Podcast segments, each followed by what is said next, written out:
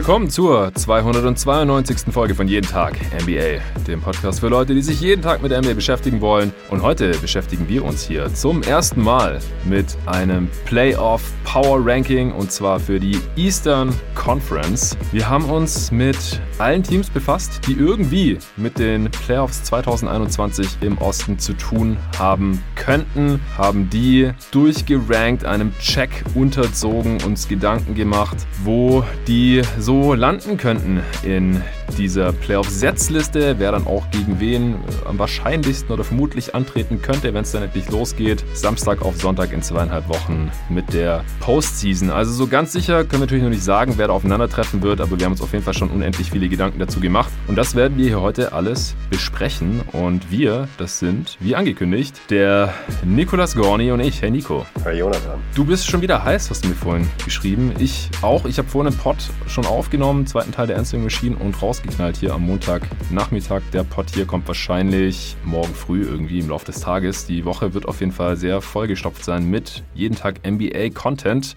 Wie geht's dir, Nico? Hast du schon Bock auf die Postseason? Sehnst du dich dem Ende der Regular Season entgegen? Was sind so deine Gedanken diese Tage? Ja und ja. Also ähm, merke, dass das jetzt immer, also der aktuelle April, beziehungsweise jetzt schon Mai, ist ja ehemalige März in der normalen Saison. So vom Feeling her, nur dass jetzt halt äh, mit dem Play-In-Turnier halt nochmal ein neuer Anreiz dazukommt, der durchaus, wie vermutet, auch dafür sorgt, dass es jetzt bis zum Ende der Regular Season auch noch eine Menge spannende Spiele, beziehungsweise Spiele auch gibt, die noch echt Gehalt haben und und äh, echt jeden. Einfluss haben auf die Zukunft äh, des partizipierenden Teams. Merk aber gleichzeitig auch, dass ich jetzt auch echt ready für die Playoffs bin und ich auch irgendwie nicht mehr so super großes Interesse an den Regular Season Storylines habe. Ja, also ich bin auch sehr, sehr gespannt, welche Teams es letztendlich ins Play-In schaffen werden und äh, welche dann entsprechend nicht ins Play-In auch müssen. Also im Osten dann, wer es auf die Plätze 4, 5 und 6 schafft und direkt für die Playoffs qualifiziert ist und dann halt auch die Top 3, finde ich auch, äh, wird fast schon gar nicht mehr großartig diskutiert, aber ich finde, es macht einen riesen Unterschied,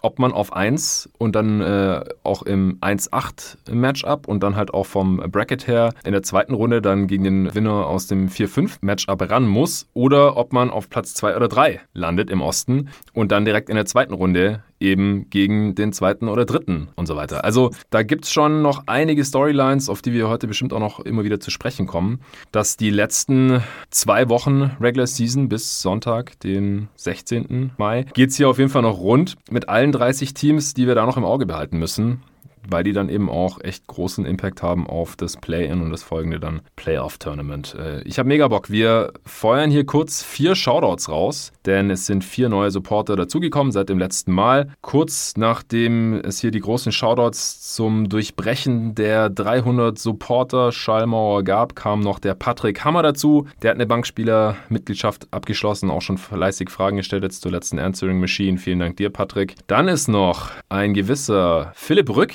dazu gekommen, auch als Bankspieler, gleich für ein ganzes Jahr. Ja. Der, den Namen kennst du noch irgendwoher, Nico, vielleicht? Ja, irgendwas, irgendwas flattert da im, im hinteren Kämmerlein, ja. Ja, ehemaliger Kollege von GoToGuys.de, früher auch äh, Co-Host von GoToGuys Wired, dem Podcast für die Seite, für die wir alle mal geschrieben haben. Äh, seines Zeichens auch Philadelphia 76ers Edelfan. Der war hier auch schon im Pod zu Gast bei Jeden Tag NBA, bei der Sixers Preview zum Beispiel. Ja, und jetzt hier auch am Start bei Jeden Tag NBA als Bankspieler-Supporter. Dann ist noch der Stefan Schmidt dazugekommen, Mitgliedschaft über 5 Euro im Monat abgeschlossen. Das ist das Starterpaket. Und der Björn Fischer ist direkt als All-Star für ein ganzes Jahr dabei. Die All-Star-Supporter dürfen mir immer gerne auch noch kurz ihre Adresse schicken und dann kriegen die auch zeitnah eine Tasse oder ein T-Shirt mit dem jeden Tag NBA-Logo drauf. Dürfen sich aussuchen, beim T-Shirt bitte nicht die Größe vergessen und dann kommt es hoffentlich irgendwann in den nächsten Wochen. Das ist noch ein kleines Goodie. Wenn ihr auch supporten wollt, könnt ihr das gerne tun auf, ich habe letztes Mal im Pod schon fast jeden Tag NBA.de gesagt, äh, was sogar stimmt, denn jeden Tag NBA.de äh, leitet aktuell zur äh, Steady-Seite von jeden Tag NBA um. Also der Link geht auch jeden Tag NBA.de. Ansonsten ist es nach wie vor steadyhq.com slash jeden Tag NBA. Den Link findet ihr wie immer auch in der Beschreibung dieses Podcasts. So, und jetzt fangen wir an. Beziehungsweise äh, bevor wir anfangen, unsere Teams hier zu enthüllen, wie immer von unten nach oben. Dieses Mal allerdings, ja, ich will jetzt nicht sagen gar nicht auf den Regular Season Leistungen basierend, denn äh, so ein bisschen Einfluss hat es natürlich schon, denn äh, die Bilanz entscheidet ja letztendlich, wo man steht in der Tabelle, was dann wiederum die Setzliste ist, beziehungsweise die Qualifikation fürs Play-in-Tournament. Äh, wie bist du denn da jetzt vorgegangen? Also kannst du vielleicht in ganz wenigen Sätzen kurz umreißen, Nico, wie du hier jetzt vorgegangen bist, wie schwer wiegen jetzt die Regular Season Leistungen, gerade in dieser etwas seltsamen Regular Season, worauf achtest du so bei den Teams, wenn du dir Gedanken darüber machst, ob die in die Playoffs kommen, beziehungsweise wie weit die dann da auch kommen könnten? Mm, ja, das ist super, dass du mich das fragst. Da hätte ich nämlich sonst noch bestanden, zu dem Punkt generell selbst erstmal was zu sagen. Ja, schön. Ähm, mir ist ganz wichtig, hier an der Stelle nochmal explizit zu betonen, dass die Regular Season einfach nichts mit den Playoffs zu tun hat. Dass man jedes Jahr aufs Neue, und es nervt mich auch jedes Jahr aufs Neue, ähm, irgendwelche Storylines, die gepusht werden, irgendwelche Schwächen, irgendwelche bestimmten Spielertypen, wo ich mir immer wieder denke, ja, ist jetzt gerade vielleicht relevant im Februar, aber in zwei Monaten interessiert das niemand mehr und das zu Recht. Das bezieht sich sowohl auf bestimmte Skills, die in den Playoffs halt einfach deutlich, deutlich wichtiger werden, als sie es mhm. in der Regular Season sind. Ähm, du hast es mit ähm, Julius auch nochmal angesprochen, beim, äh, bei den Defensivspielern zum Beispiel werden andere Skills in den Playoffs gefordert. Das sind halt Dinge, auf die ich halt aufgrund der Erfahrung, die ich halt mittlerweile mit dieser Liga nun mal auch gesammelt habe, extrem achte, wenn ich mir die Teams angucke. Ich gucke, wie haben die bisher in Playoffs performt? Was haben die an neuem Spielermaterial dazu bekommen, das vielleicht ergänzend ähm, positiv wirken kann? Ähm, haben die eher ein System, das eher auf die Regular Season zugeschnitten ist, weil es da ihre Stärken eher kaschiert, die in den Playoffs besser aufgedeckt werden können? Haben die genug Spieler, die für High Leverage beziehungsweise High Stake Situationen geeignet sind und so weiter und so fort? Also ich gehe da tatsächlich ganz anders ran, als wenn ich mir bei einem Over-Under von einer Regular Season die Teams angucke. Ja, ja, auf jeden Fall. Also ich sag's dir im Pod auch immer wieder, es ist fast ein bisschen eine andere Sportart, ist zu viel gesagt, aber auf jeden Fall ein anderer Basketball. Ja. der in den NBA Playoffs gespielt wird im Vergleich zur Regular Season. Und das äh, mussten wir hier im Pod ja auch immer wieder so ein bisschen erklären oder Text dann verteidigen, ja, warum zum Beispiel Utah Jazz kein Top-Contender sind oder Titelfavorit sogar oder sowas, weil die einfach das mit Abstand beste Regular Season Team jetzt sind, zumindest nach Net Rating, also der Differenz zwischen äh, dem, was sie am offensiven Ende und am defensiven Ende jeweils so leisten, Offensivrating oder offensive Effizienz und defensive Effizienz. Da macht einfach keiner den Jazz was vor. Aber es ist halt die Regular Season und in den Playoffs wird ein anderer Ball gespielt und da passt halt zum Beispiel das Spielermaterial der Utah Jazz, über die wir heute nicht sprechen, über die sprechen wir dann morgen, wenn es um die Western Conference geht, einfach nicht so ideal für den Playoff-Basketball, den wir jetzt die letzten Jahre gesehen haben. Und äh, vor allem wiegt dann ja auch schwerer, was wir jetzt die letzten ein, zwei, drei Saisons in den Playoffs gesehen haben, als vor 10, 20 Jahren. Aber so ein paar Weisheiten, die erweisen sich ja im Endeffekt immer wieder als wahr. Du hast es gerade schon genannt. Gibt es genug Shotmaking in High-Leverage-Situationen zum Beispiel? Ich habe mir so eine kleine Checkliste vorhin angelegt, noch spontan, als ich mir meine Gedanken gemacht habe. Im Prinzip, ich, ich schaue jetzt nicht, ja, war das Team Dritter im Offensivrating in der Regular Season oder nur Achter oder sowas, sondern ich überlege, hat das Team eine gewisse offensive Baseline, die einfach nötig ist, um konstant für Punkte zu sorgen gegen Playoff-Defenses. Exakt. Genau das gleiche für die Defense. Mir ist es eigentlich relativ wurscht, ob das jetzt die drittbeste äh, Regular Season Defense war oder die zehntbeste. Aber gibt es eine gewisse defensive Baseline, die einfach nötig ist, um eine Runde zu gewinnen oder zwei oder die verdammte Championship zu gewinnen? Ja, da gibt es einfach Erfahrungswerte, da kann man sich seine Gedanken machen. Das habe ich hier auch getan. Offensives und defensives Ende gibt es da eine gewisse Baseline an Kompetenz, die nötig ist für den Status oder das Level oder das Tier, wo wir jetzt eben diese Teams heute einordnen werden. Elite Shot Creation hast du gerade schon gesagt. Dann ich schaue, weil es einfach aktuell wichtig ist, auch nochmal, gibt es einen guten oder sehr guten oder mehrere sogar Wing Defender. Ja, weil wenn man das nicht hat, dann hat man gegen viele andere Contender einfach schon mal ein Problem, ja. muss die ganze Zeit aushelfen, dadurch werden Löcher in die Defense gerissen und so weiter. Und das kann einfach ein Problem dann sein und ein Loch in einem Kader auf jeden Fall darstellen. Dann äh, Erfahrung ist auch was, was in letzter Zeit zumindest immer öfter aufkommt. Also ich weiß nicht, vielleicht täusche ich mich auch, wir werden morgen über ein Team sprechen. Die Phoenix Suns, ich habe das Gefühl, seit die Phoenix Suns so in der Contender-Konversation äh, drin sind, sprechen alle viel mehr über Playoff-Erfahrung als vorher. Vielleicht kommt es mir auch nur so vor als Fan.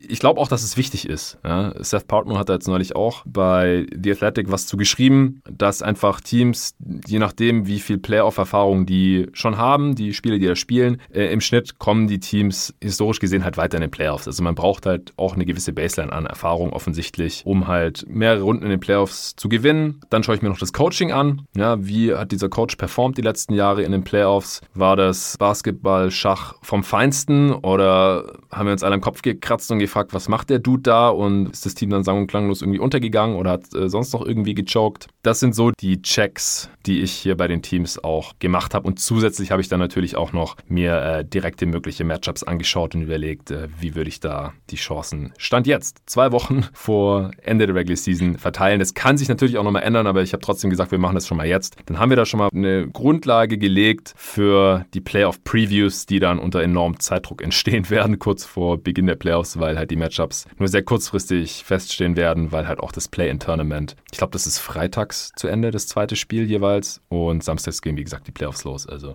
da kann man dann nicht noch acht Playoff-Serien super in-depth previewen, aber covern dann auf jeden Fall, analysieren, diskutieren. Das wird bei jeden Tag NBA auch alles passieren und deswegen fangen wir da lieber früher an als später.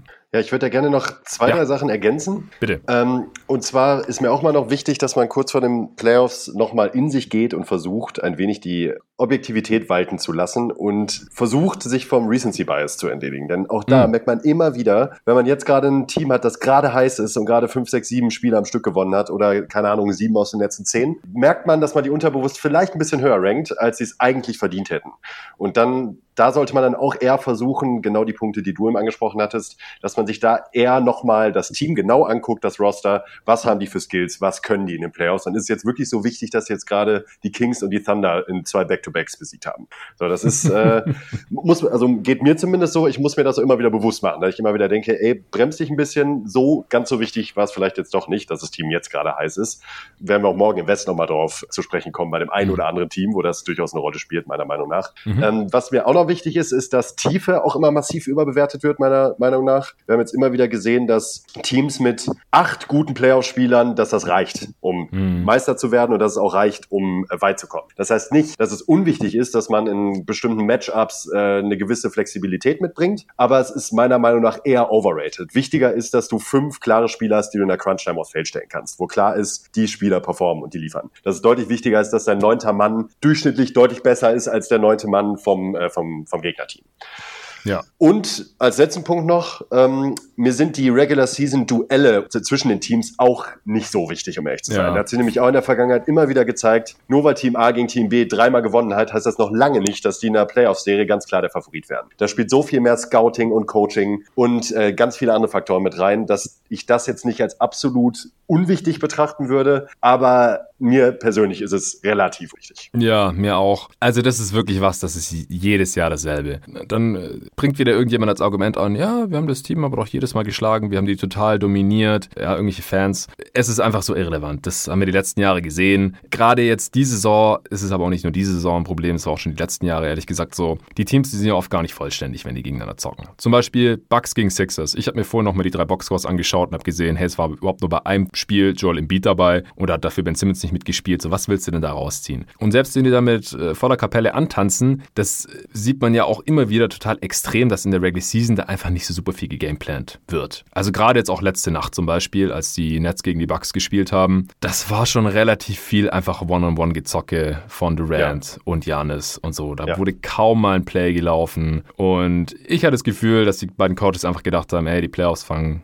erst in zweieinhalb Wochen an. Vielleicht müssen wir gegeneinander spielen in der zweiten äh, oder dritten Runde. Warum sollten wir hier jetzt uns schon in die Karten schauen lassen? Wir sagen jetzt einfach mal im Prinzip Durant und Janis, ey, macht mal. Und haben sie ja dann auch. Und es war ein spannendes Spiel und war schön anzuschauen und so weiter. Aber ich glaube, mit der Playoff-Serie, auf die wir nach vielleicht auch noch zu sprechen kommen, da wird es relativ wenig zu tun haben im Endeffekt. Wie diese Teams da sich gegenseitig verteidigen oder was die auch in der Offense probieren werden. Ja. Abgesehen davon, dass James Harden gefehlt hat. Das ist so noch der letzte Punkt, denke ich, den wir jetzt beide noch gar nicht so wirklich erwähnt haben, glaube ich ähm, dass halt bei vielen Teams im Westen und im Osten wir gar nicht genau wissen, wer da jetzt fit sein wird, wie fit, wer wird fehlen. Manche Teams haben wir noch gar nicht komplett gesehen, eigentlich die ganze Saison oder schon seit Monaten nicht mehr. Das macht es natürlich auch nicht einfacher, da irgendwas zu prognostizieren, aber wir probieren es trotzdem mal nach bestem Wissen und Gewissen. Genau, letzten Endes bleibt es halt trotzdem eine Prognose. So viel Mühe man sich auch gibt. Exakt. Dann äh, würde ich sagen, wir fangen jetzt einmal von unten an. Bei den unteren Teams, da müssen wir uns nicht so ewig dran aufhalten, denke ich mal. Denn wenn sie noch ins Play-In-Tournament kommen, dann ist halt fraglich, können wir ja gleich besprechen, gewinnen die dann ein Spiel. Äh, die unteren müssen ja sogar zwei Spiele gewinnen, damit sie überhaupt dann in die Playoffs kommen. Und wenn die in die Playoffs kommen, gewinnen die da überhaupt ein Spiel, geschweige denn eine ganze Runde. Äh, ich denke, wenn man Stand heute, 3. Mai, auf die Tabelle schaut, dann lässt sich da eine relativ natürliche Grenze ziehen. Platz 10 ist der letzte Platz, der noch fürs Play-In-Tournament qualifiziert.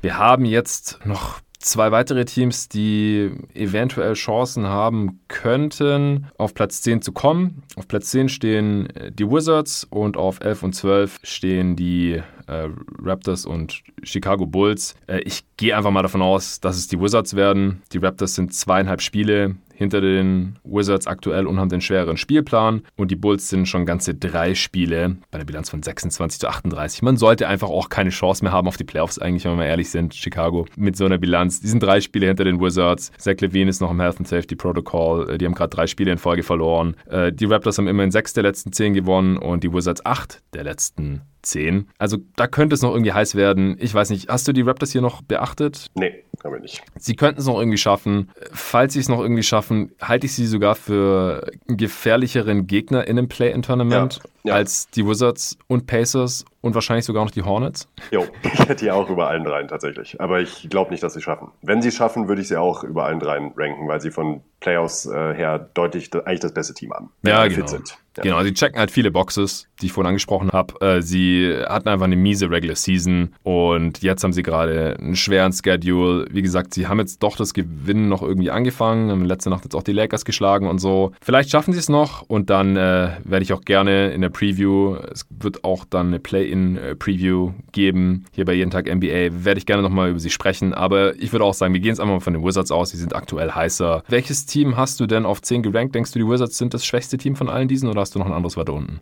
Äh, ich habe noch eins weiter unten und muss dabei ganz ehrlich sagen, dass ich auch hier bei allen drei Teams, äh, die auch in der, also wenn man sich die aktuelle Tabelle an, anguckt, du hast ja gerade gesagt, ähm, in der Reihenfolge äh, sind die Hornets auf 8, die Pacers auf 9 und die Wizards auf 10. Die drei, nachdem ich mir Gedanken gemacht habe, ist es mir eigentlich relativ egal, wo man die drei untereinander austauscht, da alle drei für mich eigentlich der klare Underdog wären gegen ihre potenziellen Gegner, gegen die sie spielen würden. Ähm, ich habe jetzt tatsächlich die Hornets noch ein Stück weiter unten gesehen. Mhm. Da habe ich mich sehr schwer getan. Das liegt zum einen daran, dass ich, äh, dass Hayward fehlt in den Playoffs für deutlich schmerzhafter, beziehungsweise in so einem Play-In-Spiel auch für deutlich schmerzhafter erachten würde, als es das aktuell ist. Ich glaube, das kann man aktuell besser kompensieren, denn seine Fähigkeiten zu kreieren und auch als sekundärer Ballhändler nochmal eine andere Variation ins Spiel reinzubringen, macht schon eine Menge aus. Sie haben zwar gerade mhm. Ball wieder bekommen, aber ähm, insgesamt fehlt mir da so ein bisschen der Punch, auch gerade der, der, der offensive Punch. Ähm, man befindet sich eigentlich in, sowohl in der Defense als auch in der Offense auf besseren Plätzen, als das die Wizards beispielsweise tun. Aber bei den Wizards ähm, sehe ich das Ceiling etwas etwas höher. Deshalb habe ich die ähm, Hornets noch ein Stück tiefer gesehen. Ja,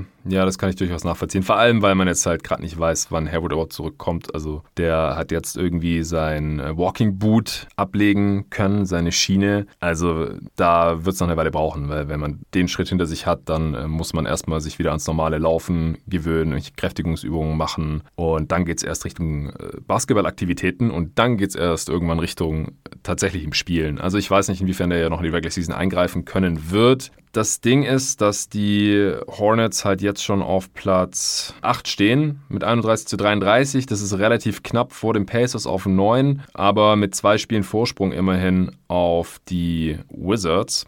Also es sind jetzt halt nur noch so zwischen 7 und 9 Spielen zu spielen und da sind zwei Spiele Vorsprung halt schon viel. relativ viel. Genau. Ja. Der Schedule der Hornets ist eher einfach. Lamello ist zurück, hast du gerade schon erwähnt, er hat schon ein Spiel gemacht und war auch ganz gut. Also ich denke, das Play-In ist, ist safe im Gegensatz zu den Wizards. Da halte ich es auch für relativ safe. Wie gesagt, da könnten die Raptors noch irgendwie reinkommen. Von der Platzierung her denke ich, dass die Hornets ein bisschen weiter oben landen können. Wenn es dann darum geht, welches Team jetzt in einem, in einem Play-in-Game äh, stärker ist, dann gehe ich mit dir mit, dass die Wizards ein bisschen höheres Ceiling haben. Äh, vor allem, weil sie halt mit Bradley Beal den besten Spieler in so einem Spiel hätten. Und ähm, ja, bei Westbrook kommt es immer ein bisschen drauf an, ob der Wurf fällt an dem Tag oder nicht. Zum ja. Beispiel, ich habe auch in der Answering Machine, die vorhin gedroppt ist, äh, bestimmt, was waren das, 10, 15 Minuten oder sowas über Westbrooks aktuellen Status gesprochen und was halt so die Probleme bei ihm sind und so weiter. Ich habe die Hornets im Endeffekt noch über den Wizards gelassen, aber sie sind im selben Tier. In dem Tier sind insgesamt drei Teams und das Tier habe ich einfach Kanonenfutter genannt. Weil im Endeffekt, äh, es ist eigentlich, also ich, ich halte es bei allen drei Teams nicht für realistisch, dass sie in die Playoffs kommen auf den achten Platz, beziehungsweise doch eins von diesen dreien wird auf den achten Platz kommen, sorry. Ja. Aber welches es von den dreien wird, ist eigentlich egal, weil es wird Kanonenfutter sein in der ersten Playoff-Runde für das Team, das ja, auf eins Ich habe die drei Teams äh, in Tier Zero Chance einsortiert. Also genau, also die, die werden einfach auf keinen ja, Fall eine Playoff-Runde gewinnen können. Es wird schon schwierig, ein Spiel zu gewinnen, höchstwahrscheinlich.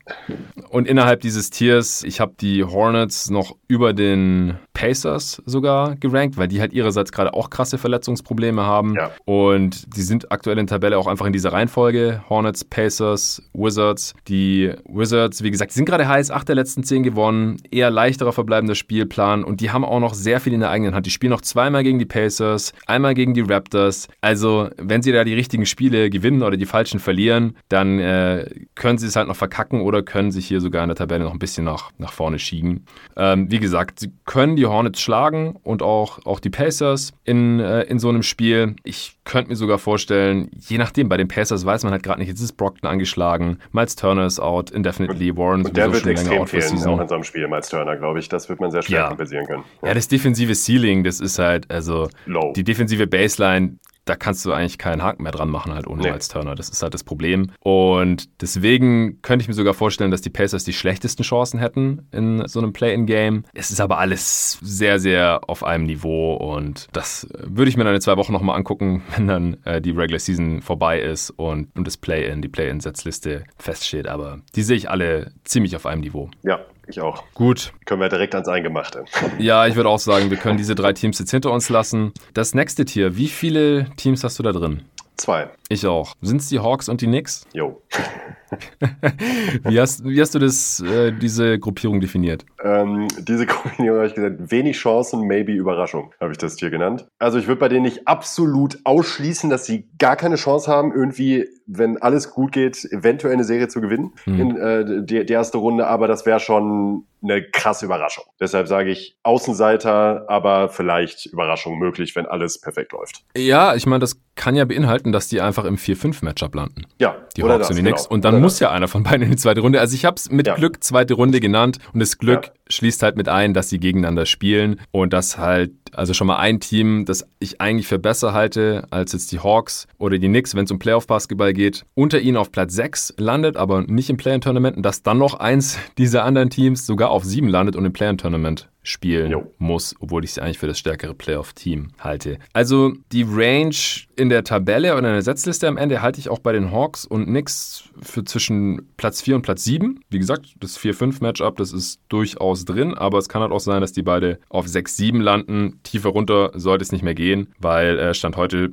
stehen die beiden auch auf den Plätzen 4 und 5 und haben da einfach schon so ein, so ein kleines Polster. Der Haken an der Sache ist jetzt für die Regular Season, dass die Knicks einerseits gerade kaum zu stoppen sind, außer von Phoenix. Das ist die einzige Niederlage seit langem. Andererseits haben die einen hammerharten äh, restlichen Spielplan, äh, keine einfachen Gegner mehr und deswegen, ja, von, von den jetzt noch verbleibenden Teams, eins muss halt noch ins Play-in-Tournament und da halte ich es bei den Knicks einfach aufgrund dieses Schedules für am wahrscheinlichsten, es sei denn, die Hawks verkacken es noch irgendwie. Ja, ja, stimmt. Halte ich für den plausibelsten Weg zumindest. Ich kann auch mal kurz das Restprogramm der Knicks hier vorlesen, damit es ein bisschen besser nachvollziehbar wird. Also, sie haben ja jetzt letzte Nacht gegen die Rockets gewonnen, easy. Sie spielen jetzt aber back-to-back -back in Memphis. Das ist nicht einfach. Dann spielen sie zwei Tage später in Denver, super schwer. Zwei Tage später in Phoenix, auch nicht einfach. Zwei Tage später bei den Clippers, das ist auch schwer. Zwei Tage später bei den Lakers. Hä?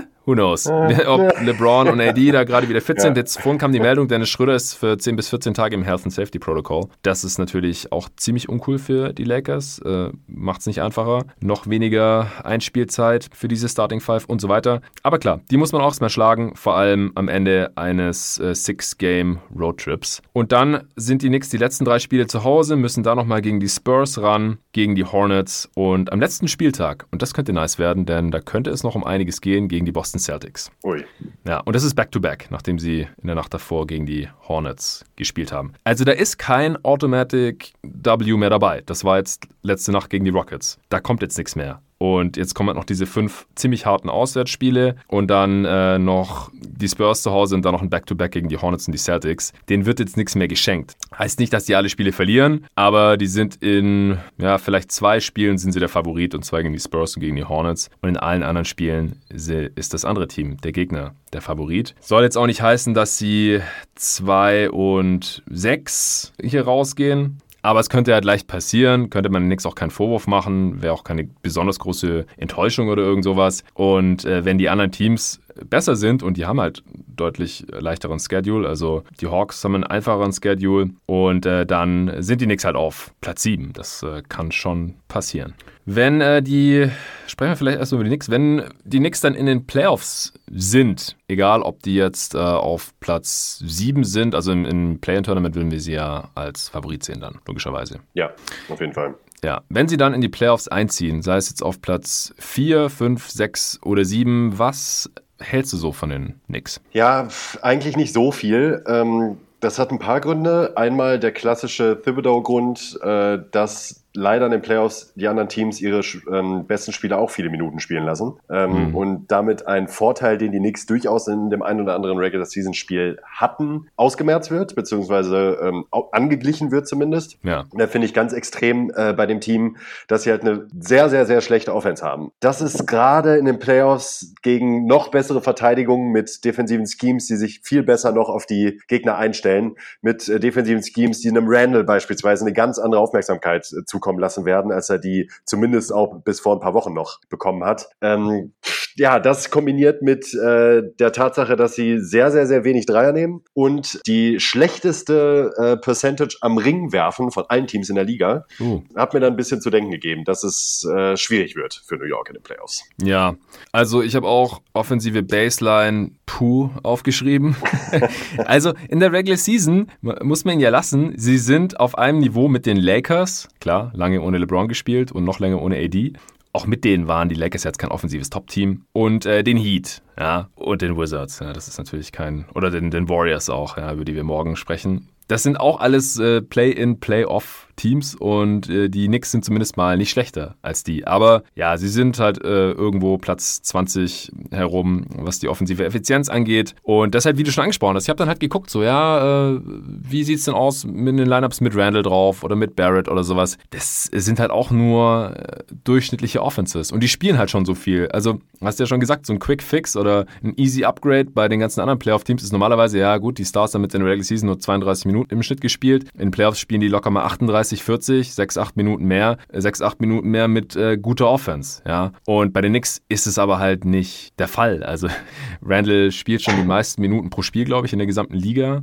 Da geht dann halt nicht mehr viel. Also ich meine, klar, der spielt dann halt über 40, wahrscheinlich. Aber ich denke auch, die Knicks, die haben eine Chance in den Playoffs, was äh, zu reißen, wenn sie halt in der ersten Runde nicht gegen die Sixers, Nets, wobei es geil wäre, Battle of New York gleich in der ersten Playoff-Runde, äh, oder Bucks ran müssen. Und da bleiben dann halt äh, die Hawks gegen äh, die Heat oder Celtics könnten sie auch im 4-5-Matchup ran müssen. Je nachdem, da würde ich sie auch nicht als chancenlos sehen, aber durchaus als, als Underdog. Also ich glaube, ja. als Favoriten in der Playoff-Serie kann man wirklich nur über sie sprechen, wenn sie gegen die Hawks spielen müssen. Also Defense ist keine Frage, ja, das ist äh, Playoff-tauglich. Elite Shot Creation, ist das Julius Randle jetzt? Du hast es vorhin auch schon so ein bisschen angeschnitten. Ja, wir kommen nächste Woche nochmal äh, noch mal dazu, wenn wir unseren All-NBA-Pod aufnehmen, denke ich, dass ja. äh, die Personalie nochmal diskutiert werden wird. Ähm, ja.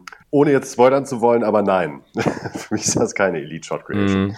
Ja, also zumindest halt auch in den Playoffs haben wir es noch gar nicht gesehen, denn ich habe vorhin noch mal geschaut, Randall hat noch nie ein Playoff-Spiel gemacht. Und auch ansonsten ist der Kader, was Playoff-Erfahrung angeht, sehr, sehr dünn. Also es gibt Derrick Rose, der aber auch nur zweimal über die erste Runde hinausgekommen ist, natürlich auch verletzungsbedingt. Touch Gibson, und das war es so ungefähr. Also auch so ein Reggie Bullock oder Nerns Noel, die anderen Starter da gerade, die haben äh, ganz, ganz wenig Playoff-Minuten mal gesehen in, in einer Runde oder sowas als Backups. Also das. Und RJ Barrett als dein zweitbester Spieler, finde ich auch ja. hart, muss ich sagen. Das ist halt so das Ding. Klar, die Knicks überraschen uns schon die ganze Saison.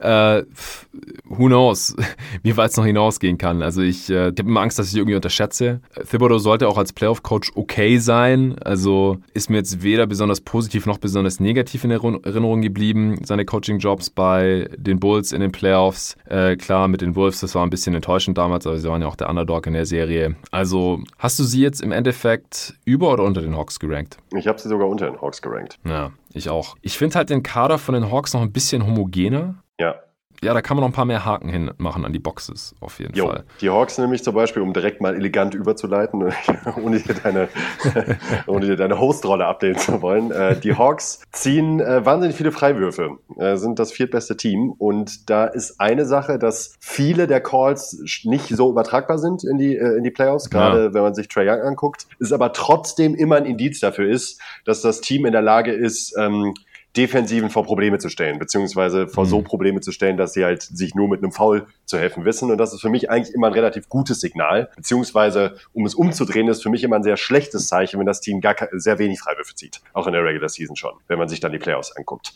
Dann mhm. ähm, über Capella hattest du und wir auch schon an anderer Stelle gesprochen. Ja. Ist er für die Playoffs ein sehr guter Verteidiger? Ich bin gespannt, ob er die Rolle als Ringbeschützer, die er jetzt deutlich mehr ausgefüllt hat als ähm, damals noch bei den Rockets, ähm, so jetzt auch in den Playoffs umsetzen können wird und zusätzlich immer noch switchen kann und am Perimeter auch Spieler verteidigen kann. Das wird mhm. verdammt wichtig, denn die Defense wird nicht nur wegen Trey Young äh, ein Problem werden in den Playoffs. Ja. Da bin ich sehr gespannt, was wir da so zu sehen bekommen. Kurze abschließende Note von meiner Seite zu den Hawks. Lou Williams versagt traditionell in den Playoffs und mhm. was auch immer man sich von ihm erhofft in der Regular Season oder meint gesehen zu haben, er wird es nicht liefern.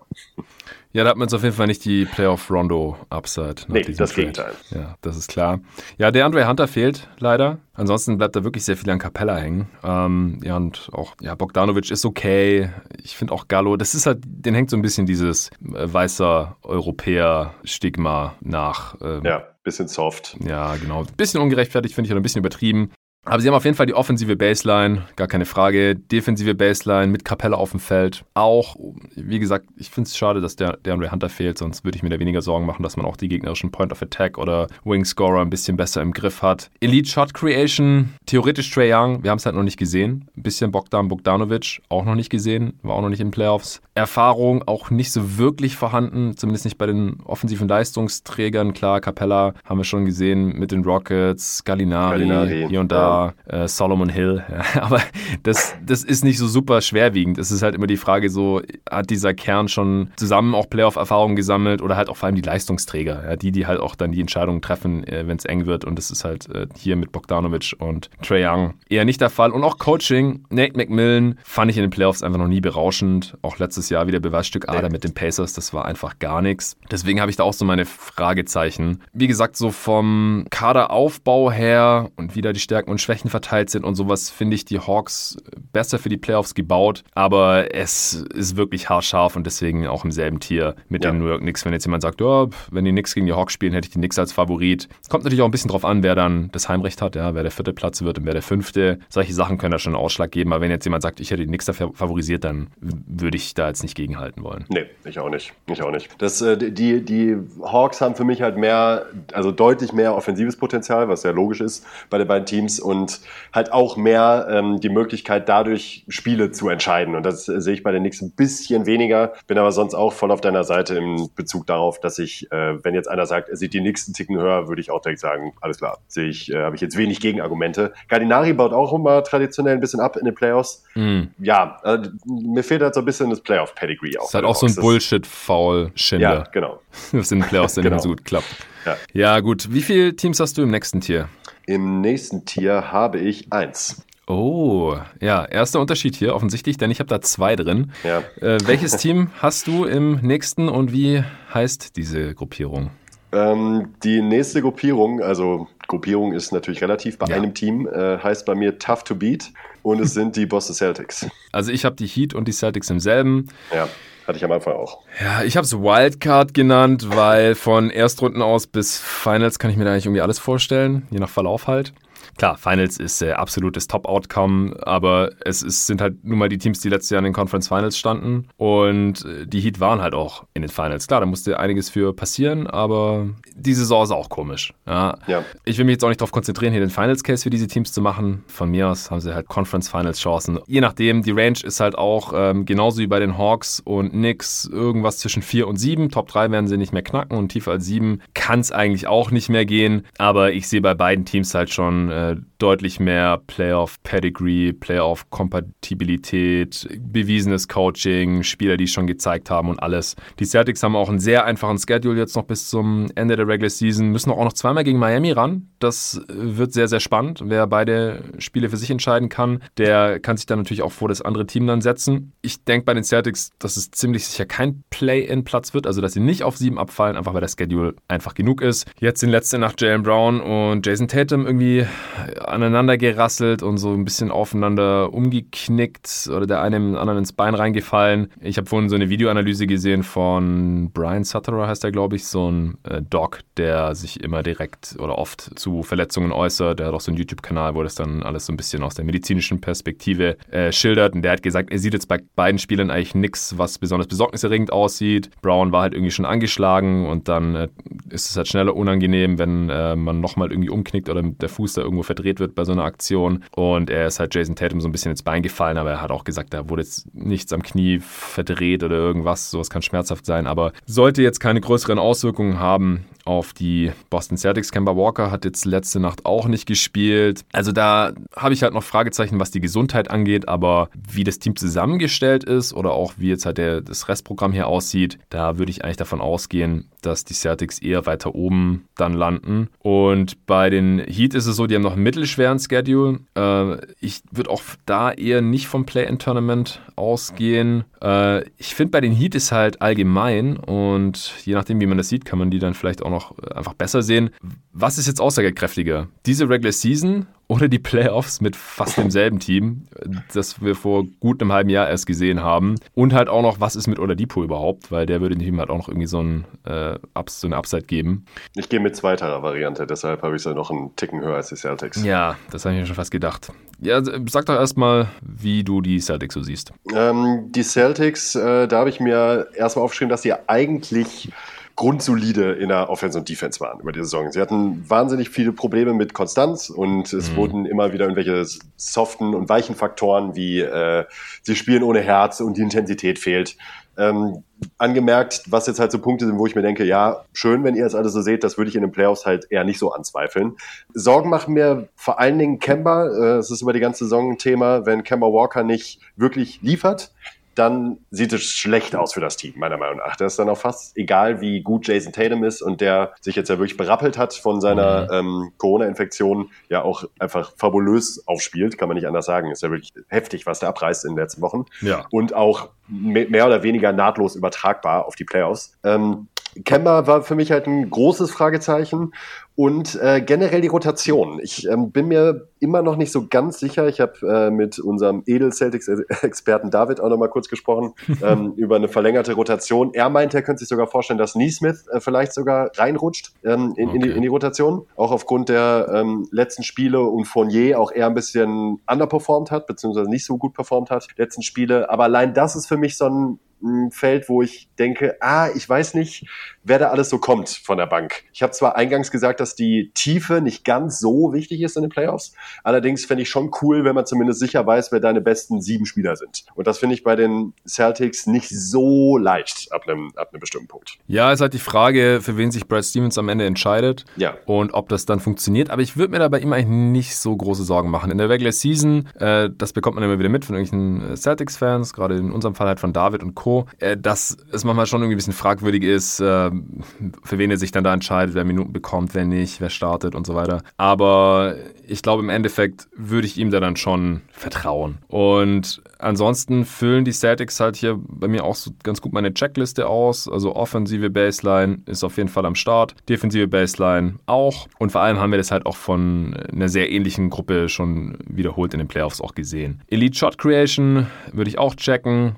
Ja. Kemba Walker letztes Jahr in den Playoffs noch ein großer Faktor gewesen, äh, aber auch Jason Tatum und mittlerweile ja auch Jalen Brown nach dem Sprung, den er diese Regular Season zumindest schon gemacht hat, hat man im Prinzip eigentlich fast drei von solchen Dudes. Und das auf den richtigen Positionen, das kommt auch noch Also ich ja. finde die, äh, also die Wings, äh, Marcus Smart kann man da in einer anderen Form, jetzt nicht unbedingt als wahnsinnig kreativen Shot-Creator ähm, mit, mit, reinpacken, aber ich finde auf den wichtigen Positionen haben die Celtics halt sehr, sehr gute Argumente, gerade für die Playoffs. Ja, genauso in der Defense halt. Also Wing Defender ja. haben die ja eigentlich auch ja. ohne Ende. Äh, mit Smart halt den kleineren, kräftigen, mit Jalen Brown größeren, athletischen, kräftigen, mit Jason Tatum so, so einen langen, der auch gut in der Help-Defense ist. Äh, Romeo Langford sah es noch sehr gut aus in der Defense. Dann hat mit OJ noch so eine absolute Kante, den man mal ein bisschen gegen Janis stellen kann oder so. Äh, Erfahrung kannst du auch einen Haken hinmachen. Ähm, die Celtics waren die letzten Jahre immer tief in den Playoffs mit teilweise diesen Spielern oder dann äh, halt auch Spieler, die schon woanders Playoff-Erfahrungen sammeln konnten, wie Tristan Thompson oder so. Und wie gesagt, Stevens äh, Coaching ist, äh, ist auch sehr gut. Von daher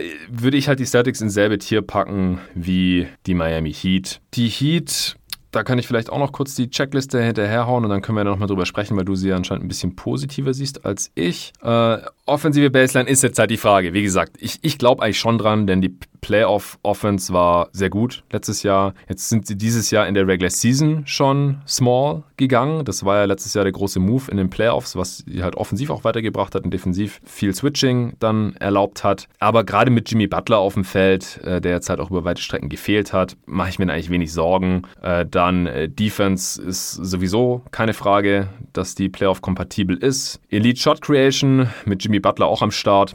Ich weiß jetzt nicht, ob der nochmal so spielen kann wie letztes Jahr in den Finals, denn man darf ja nicht vergessen, er hat es ja auch nicht die ganzen Playoffs über gemacht, sondern letztes Jahr hat bei den Heat halt in jeder Playoff-Serie ein anderer Spieler offensiv übernommen. Einmal war es Goran Dragic, dann war es Bam Adebayo. Dragic ist jetzt älter geworden, hat eher einen Schritt nach hinten gemacht, beziehungsweise war nie richtig fit. Adebayo hat eher einen Schritt nach vorne gemacht, könnte das vielleicht kompensieren und Butler muss man halt gucken. Aber ich würde mal davon ausgehen, dass er schon noch ungefähr auf demselben Niveau performen kann. Wing Defender haben sie auch viele, eben mit Butler selbst, aber auch Ariza noch reingeholt. Adebayo kann switchen und vor Wings bleiben. Wenn Oladipo zurückkäme, hätte man dann nochmal einen Body. Crowder fehlt halt und das Ding ist, dass Ariza wahrscheinlich jetzt nicht auf dem Niveau von Playoff Crowder performen können wird, aber so richtig ausschließen kann man es zumindest mal noch nicht, würde ich sagen. Erfahrung auch check. Letztes Jahr waren sie ja eher ein unerfahrenes Team. Sie sind so eins der wenigen Ausnahmen, die mit vielen unerfahrenen Spielern tief in die Playoffs gekommen sind, also bis in die Finals. Die beiden Ausnahmen sind eigentlich die äh, Warriors 2015 und halt die Heat 2020, aber letztes Jahr haben sie halt dann die ganze Erfahrung gesammelt und haben sie jetzt auch schon. Und klar, Coach Spo regelt auf jeden Fall. Was hast du jetzt noch zu den Heat? Ich finde vor allen Dingen, äh, dass äh, Jimmy Butlers Saison halt immer noch unterm Radar fliegt. Wir haben ja ähm, ihn einmal äh, kurz über ihn gesprochen und auch mehr oder weniger abgerantet, als es um die All-Stars ging vor mhm. einigen Monaten. Ja, der Typ kann potenziell in fast jeder Playoff-Serie der beste Spieler sein, zumindest über ein Spiel zwischendurch mal. Und das sollte man nicht unterschätzen. Mir, die Heat haben halt auch in den letzten Jahr durchaus sehr außergewöhnlichen Umständen in der Bubble äh, gezeigt, dass vor allen Dingen Spo als Coach vielleicht der beste Coach der Liga ist aktuell noch. Mhm. Und da sehe ich in den Playoffs dann doch echt nochmal einen Vorteil für, ähm, für die Heat. Auch gerade im Vergleich zu, jetzt vielleicht nicht zu den Celtics, aber auch im Vergleich zu ähm, den schlechter gesetzten Teams, warum ich sie da ähm, meilenweit drüber sehe, eben über solchen Hawks oder ähm, Knicks, die ja, ja gerade vom, äh, vom Seeding her sehr nah dran sind und bei den Playoffs sehe ich sie halt sehr weit davon entfernt. Äh, die Wings hast du angesprochen. Generell haben sie vielversprechende Wings äh, für die Playoffs, die da sehr gut liefern können. Bam hat eigentlich genau in den richtigen Kategorien den Sprung gemacht, der auch in den Playoffs sehr wichtig ist, nämlich eben vor allen Dingen beim Jumpshot. Und äh, was Shot Creation angeht, das wird sehr wichtig werden in den Playoffs. Und das Duo Bam und Butler in Kombination mit Spo ist für mich halt echt ein Pfund in jeder mhm. Playoff-Serie. Und ähm, ja, deshalb habe ich sie hier eine kleine Kategorie über den Celtics gesehen und zwar als Dark Horse. Also bei denen könnte ich mir noch mehr vorstellen, dass sie es, wenn alles irgendwie glatt läuft, Dragic vielleicht auch noch mal ein bisschen besser performt, als er das bisher getan hat und fit ist, mhm. eventuell es sogar bis in die Conference Finals oder höher schaffen können. Ja, und wie hast du die Kategorie der Celtics nochmal genannt? Tough to beat. Tough to beat. ja. ja. Also es ist okay. äh, auch, auch, auch, ein bisschen, auch ein bisschen schwammig natürlich in, in der Formulierung. Ich hatte es am Anfang halt auch bei demselben Tier und habe mich dann vielleicht auch ein bisschen zu sehr sehr von den letzten Playoffs nochmal mitnehmen lassen, weil ich mir das vom, von der Vorstellung her immer noch nicht sehe, was jetzt so deutlich schlechter sein soll an diesem Team, äh, warum sie nicht wieder ähnlich performen könnten zumindest. bei den Celtics sind mir die Fragezeichen halt ein bisschen größer noch. Ja, wobei, es war ja auch letztes Jahr ziemlich knapp zwischen den Heat Ja, klar, ja, klar, ja, klar. Es ist, es ist auch knapp, es ist auch knapp. Deshalb ja. ist vielleicht die Unterteilung in zwei Tiers, würde ich mich auch ähm, davon überzeugen lassen, dass ich die beiden ins selbe packe. Mm, mm. Ja, ich finde halt die Celtics, die haben schon auch noch mal ein bisschen was dazu gewonnen, wenn sie halt Fournier, also wenn der fit sein wird. Äh, der hat jetzt auch erst gesagt, so seit er Covid hatte, wenn er spielt, er ist einfach nicht so ganz klar und fühlt sich so ein bisschen, als hätte eine Gehirnerschütterung. Das finde ich auch ziemlich ja, schockierend eigentlich, ja. ja. Ähm, aber er trifft ja trotzdem jetzt schon seine Dreier mit 39 Prozent und ich denke, dass es auch immer eher noch besser wird. Klar, als Starter hat Fournier in den Playoffs noch nie überzeugt, aber halt von der Bank ist es schon äh, ziemlicher Luxus, finde ich. Und dann mit Robert Williams hat man es halt noch ein Big, der jetzt auch einige Spiele verpasst hatte, aber ich finde, finde, der bringt schon nochmal ein anderes Element rein, als jetzt äh, das Daniel Theiss letztes Jahr gemacht hat. Einfach so von der Athletik, defensives Playmaking, ja. vertikales ja. Spacing und kann er sogar ganz gut passen und solche Sachen. Offensiv-Rebounds holt der ohne Ende. Finde ich schon nochmal irgendwie ein Upgrade. Und dann hat man ja immer noch so diesen soliden, erfahrenen, äh, Playoff-haudigen Veteran in Tristan Thompson mit drin, der äh, schon Championship-Erfahrung hat und sowas. Also ich kann mir schon vorstellen, dass die Celtics in den Playoffs sogar besser sind als, als letztes Jahr, was auch nötig ist. Also das das war schon krass, dass letztes Jahr die Heat und Celtics in den Conference Finals waren, äh, weil dieses Jahr, also man hatte einfach nicht so ein Team wie die Nets zum Beispiel und die Bucks, kommen wir gleich zu, sie sind besser geworden und die Sixers sind auch viel besser geworden als letztes Jahr. Also das, das ist jetzt schon unwahrscheinlicher geworden äh, und es ist auch ein bisschen verrückt, wenn man darüber nachdenkt, dass die Celtics vielleicht besser geworden sind, die Heat vielleicht genauso gut sind wie letztes Jahr. Ich meine, man muss ja auch bedenken, dass Butler, glaube ich, seine beste Regular Season überhaupt spielt bisher. Ja. Und dass sie trotzdem beim blöden Matchup in der ersten Runde rausfliegen könnten. Äh, oder in der zweiten Runde rausfliegen könnten. Und dann war die Saison äh, halt leider nicht so erfolgreich wie die letzte. Ähm, aber du hättest sowohl die Heat als auch die Celtics dann äh, jeweils als Underdog gegen die Teams in den Top 3, nehme ich an. Genau. Und untereinander, würdest du dann die Heat favorisieren gegen die Celtics in der Serie? Puh, ähm, ja, also ja, mit Bauchschmerzen muss ich sagen, aber ja, ich glaube, ich würde auf die Heat setzen. Ja, ach, ich weiß nicht, mit den Fragezeichen. Ja, kann die halt auch komplett zerstören, das würde ich auch nicht ausschließen, mhm. auf keinen Fall. Aber ähm, ich glaube, Bam könnte ein Problem sein für die, ähm, für die Celtics. Mhm. Und Bam ist vor allen Dingen als Defender wahnsinnig wertvoll in so einer Serie. Der ist generell in jeder Serie sehr wichtig als Defender, ja. aber vor allen Dingen in der Serie. Das war ja auch der beste Spieler der Heat ja. letztes Jahr gegen die Celtics, keine Frage. Also der kann echt eine Menge ausmachen. Ja, gegen den haben sie immer noch nicht so richtig eine Antwort. Ich finde halt, dass die Guard-Situation bei den Heat schon deutlich größeres Fragezeichen ist als letztes Jahr. Auch weil Tele Hero so eine scheiß Regular Season spielt. Jo, der war in der Bubble halt noch ein ganz anderer Spieler. Dragic war ein, zwei Klassen besser.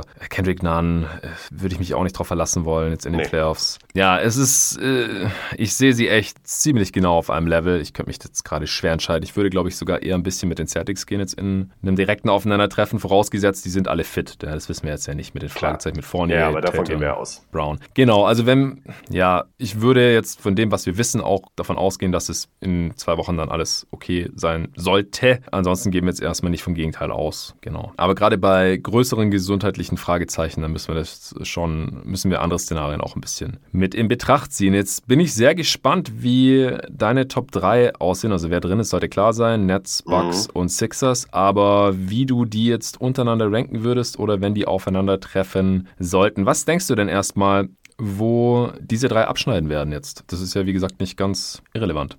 Also es spielt auf jeden Fall eine große Rolle. Du hast es am Anfang auch nochmal gesagt, ähm, wie die Setzliste am Ende sein wird, auch wer dann den endgültigen Favoritenstatus bekommt. Denn beispielsweise für die Nets macht es halt einen riesen Unterschied, meiner Meinung nach, ob sie Erster werden oder eben nicht, was den weiteren Verlauf der, ähm, der Postseason dann auch anbetrifft. Und wenn ich mir so die verbleibenden Schedules angucke, ist der der Nets halt deutlich, deutlich schwieriger als der von den Bucks und den, und den Sixers. Steelers. Ja. Das heißt, da könnte sich noch was tun ähm, in, in der Setzliste und das hat dann durchaus schon noch mal einen kleinen Einfluss darauf, ähm, wen ich da jetzt ganz klar als Favoriten sehen würde, glaube ich. Ja, also ich hatte beim letzten Regular Season Power Ranking äh, hatte ich die Nets auf drei gesetzt, die Bucks auf zwei und die Sixers auf eins für die Regular Season und da hat sich jetzt auch nichts dran geändert eigentlich. Also die Nets haben einen mittelmäßigen, aber den schwersten verbleibenden Spielplan dieser drei Contender im Osten und deswegen landen sie wahrscheinlich auf Platz 3, gerade auch weil Harden ja immer noch out indefinitely ist und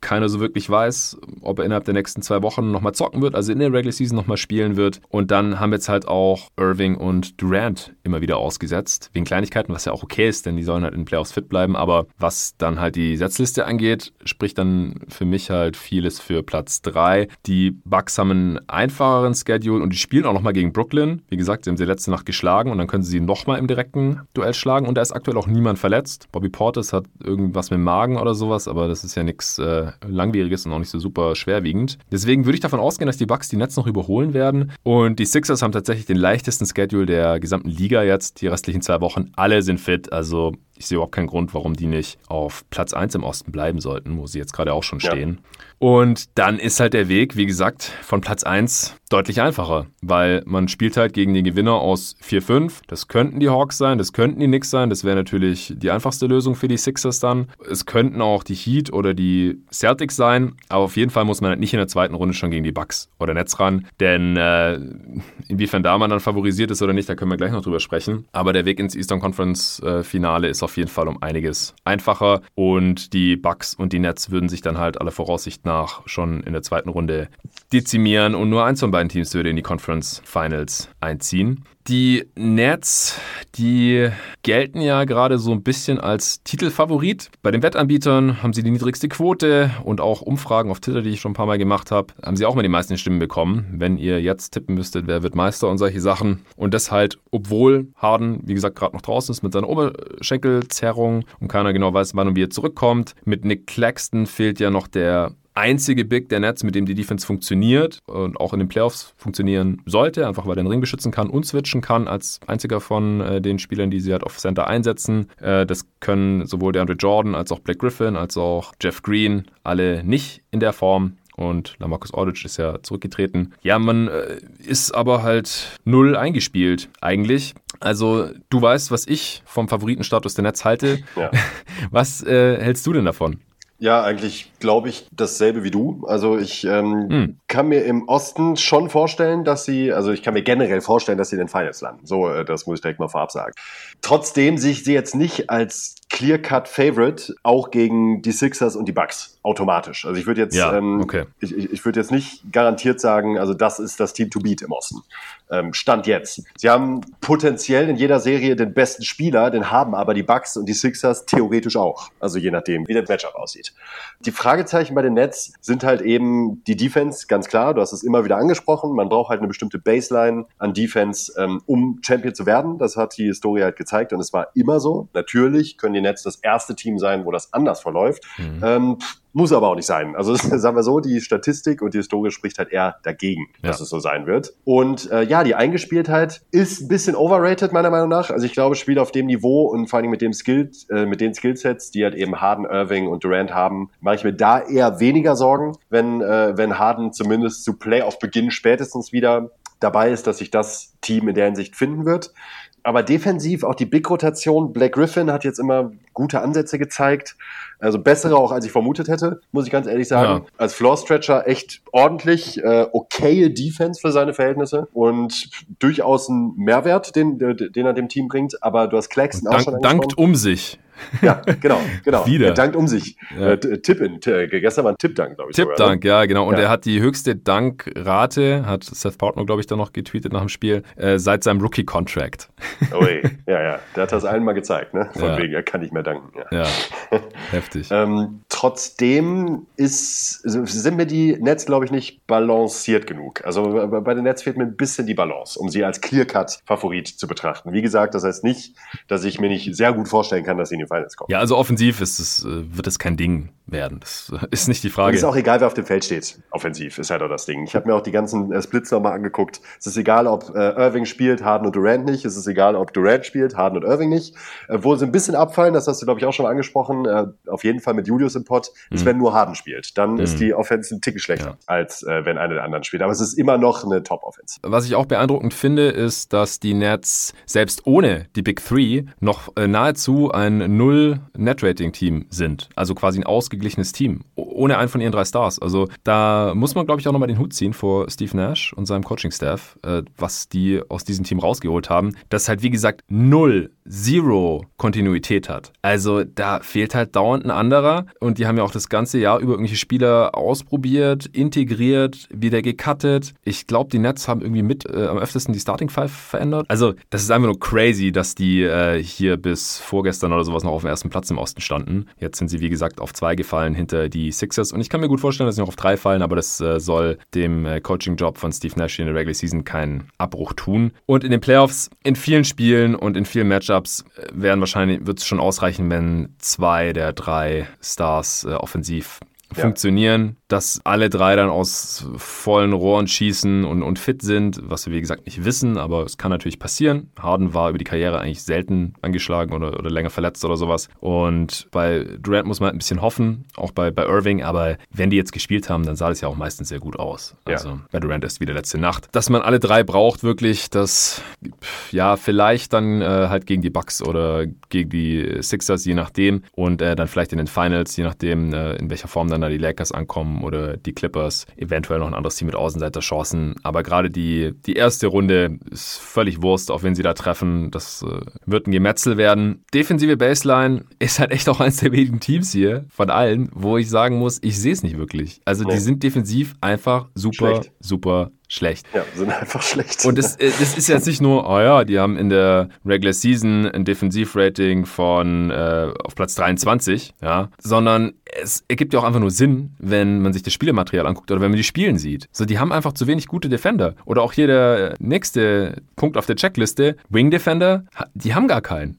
Nö, die, haben, die haben einfach keinen. Ja, also so, nee, die haben eigentlich Jeff Green. Ja, genau, Uncle Jeff, ja, der, der oh. Olle LeBron Stopper, wie ich ihn ja auch schon im Pod genannt habe.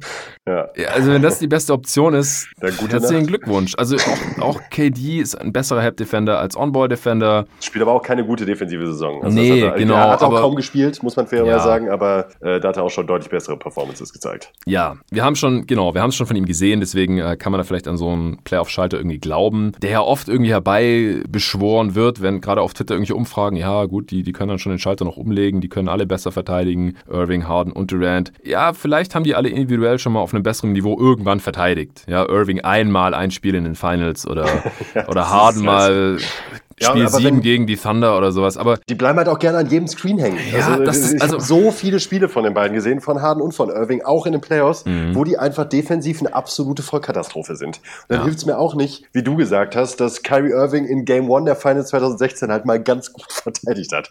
Das sind dann so Anekdoten, wo ich mir denke, ja, ja klar, die können mal besser sein, aber die Konstanz ist einfach nicht da, auch nicht in den Playoffs. 2015 war das sogar. 2015. 2015, genau, genau, klar, 2015. Ja. Du hast recht, ja. ja. 2015.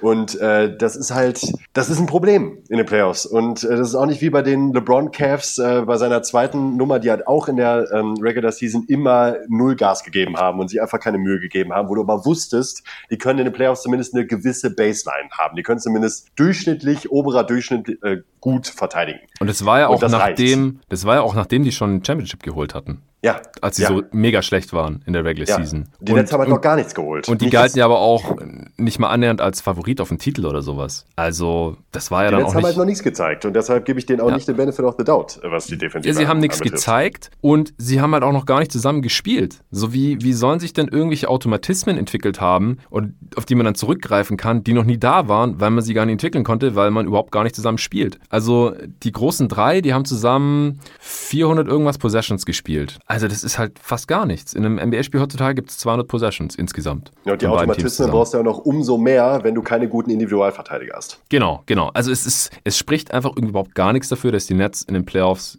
also nur durchschnittlich verteidigen werden, geschweige denn sehr gut. Vielleicht kriegen sie es irgendwie hin, durchschnittlich zu verteidigen. Aber selbst das hat in den letzten 20 Jahren nie für den Titel gereicht. Da reden wir jetzt heute noch nicht unbedingt drüber, ja, obwohl wir reden eigentlich über ein Playoff Power Ranking. Das kann man eigentlich schon auf das Titelrennen mit ausweiten, sollten wir auch tun. Also das, das hat einfach nie gereicht. Ich, äh, ich habe es auch jetzt in eine äh, Kolumne geschrieben für die Five, die in der nächsten Ausgabe erscheinen wird. Da gibt es ab jetzt eine jeden Tag NBA-Seite, Kolumne, wo ich ein bisschen was schreiben darf. Äh, vielen Dank an André Vogt an dieser Stelle. Und da habe ich mir gerade dieses Thema rausgenommen, weil ich halt dachte, okay, die Nets sind Titel Titelfavorit, ohne dass sie irgendwie, dass irgendwas darauf hindert, dass die eine Championship-Level-Defense stellen können. Und das sollte man vielleicht mal beachten, wenn man über diese Frage nachdenkt. Du hast es eingangs so schön gesagt. Es heißt nicht, dass die Nets den Titel nicht gewinnen können. Sie können das erste Team sein, das in der Regular Season eine Defense hatte, das irgendwo auf Platz, die irgendwo auf Platz 23 rumgeeiert ist und trotzdem können die Championship holen. Einfach weil sie ja auch ein ungekanntes oder nahezu ungekanntes offensives Potenzial haben. Das ist ja schon so. Aber es wäre einfach noch nie da gewesen. Es wäre was historisch Neues und deswegen würde es mich extrem, extrem wundern und deswegen sehe ich sie auch Probleme bekommen gegen die anderen Teams in dieser Conference. Zum Beispiel gegen die Milwaukee Bucks. Also Erfahrung, äh, klar, um die Netze kurz abzuschließen, Check, äh, Coaching, auch, ja, wer weiß, ja, Steve Nash ist Rookie-Head Coach, aber sollte wahrscheinlich passen. Ja, ja, genau. Man hat Dan Tony, äh, der auch in den Playoffs meiner Meinung nach unterschätzt wurde. Das lag jetzt ja, nicht an Dan Tonys Coaching, dass die Rockets äh, nie in die Finals gekommen sind oder die Suns. Nee. Das, das war Pech und Verletzungen und Suspendierung und sowas waren da sehr viel größere Faktoren als das Dan Tony. Gut, der hat eine Zeit lang, hat das echt übertrieben mit seinen sechs Mann in Playoff-Spielen, sechs Mann Rotation und solche Sachen. Aber ich habe nicht den Eindruck, dass Steve Nash äh, und Co. da jetzt irgendwie einen schlechten Coaching-Job machen werden. Man hat auch schon genug Wrinkles und Adjustments in Regular-Season-Spielen gesehen, dass ich da echt gespannt drauf bin und mir eigentlich keine Sorgen mache. Aber ja, die einge defensive Eingespieltheit und das Spielematerial, da frage ich mich echt, wie man das kompensieren möchte. Denn auch die Offense, ich meine, es gibt ja nicht nur eine offensive Baseline, sondern es gibt ja auch ein Ceiling und es können halt nicht alle drei Dudes in jedem Angriff beteiligt sein. So ein Angriff kann halt nur so gut werden. So irgendwann geht es halt nicht noch ja, besser. Die werden jetzt kein Offensiv. Wenn du der Beste bist, äh, so, dann bist du halt der Beste. Ja, aber ob du jetzt der Beste, Beste, Beste bist oder nur der Beste. Ich meine, klar, eine Offense kann immer noch effizienter werden, aber die werden jetzt kein Offensivrating von 130 aufs Parkett legen in den Playoffs. Das glaube ich halt auch nicht.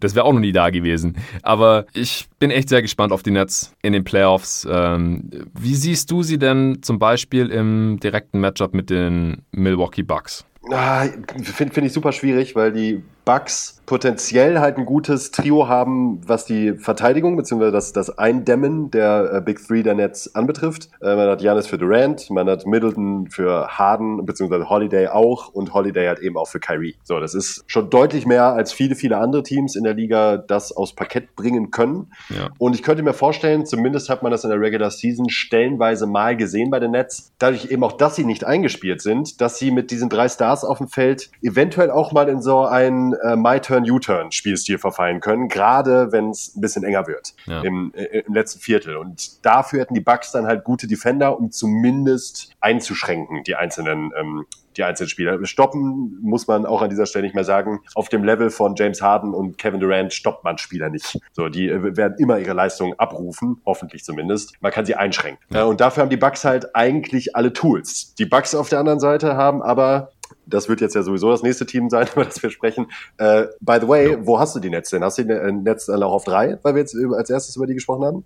Ich bin mir da immer noch nicht so ganz sicher, ehrlich gesagt. ja.